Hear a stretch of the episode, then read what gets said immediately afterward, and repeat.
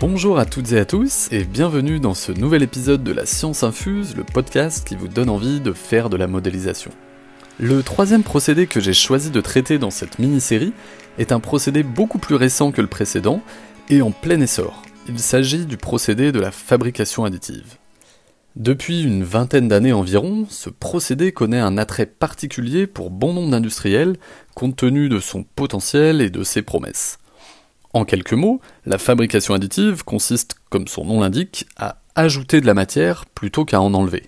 En effet, les procédés d'usinage conventionnels, tels que le tournage, le fraisage, le perçage, visent à tailler dans la matière à partir d'un bloc solide.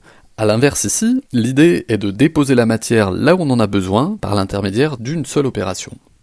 Connus du grand public par les imprimantes 3D de matière plastique, les industriels se sont intéressés à son équivalent métallique, encore plus prometteur. Imaginez la réalisation de tout type de pièces métalliques en une seule opération à partir simplement d'un plan 3D sur ordinateur et d'une grosse imprimante semble très prometteur. En effet, lors de la conception d'une pièce ou d'un assemblage, le concepteur est contraint par le mode de fabrication à utiliser. Il ne peut pas se permettre de réaliser des formes trop complexes ou même impossibles à fabriquer industriellement.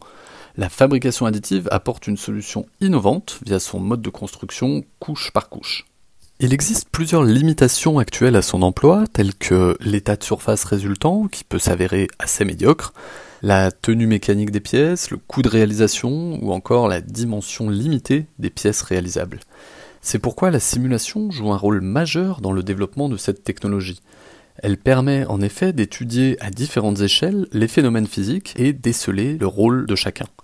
Pour certains types de fabrication additive, de fortes similitudes avec le procédé de soudage existent.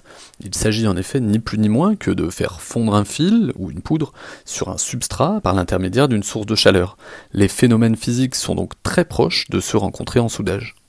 Les thématiques de recherche actuelles ont pour objectif de comprendre la formation de la microstructure métallurgique pour obtenir une bonne santé matière, ou en tout cas un état métallurgique assez proche de ceux que l'on obtiendrait par procédé conventionnel, également de déterminer les paramètres optimaux en termes de vitesse et de puissance à utiliser, ou encore de dimensionner correctement les supports sur lesquels la fabrication additive est réalisée, Enfin, un des objectifs majeurs est de déterminer le meilleur trajet que la source doit emprunter pour tisser au mieux la pièce finale.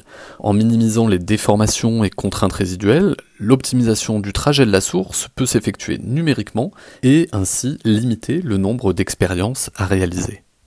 Il y aurait encore évidemment de très nombreuses choses à dire sur ce procédé naissant et innovant, et cela fera peut-être l'occasion d'un autre podcast. Merci d'avoir écouté ce podcast sur la modélisation de la fabrication additive, et n'hésitez pas à poser des questions en commentaire ou nous les envoyer sur le site internet de Simtech www.simtechsolutions.fr. D'ici là, portez-vous bien et à très bientôt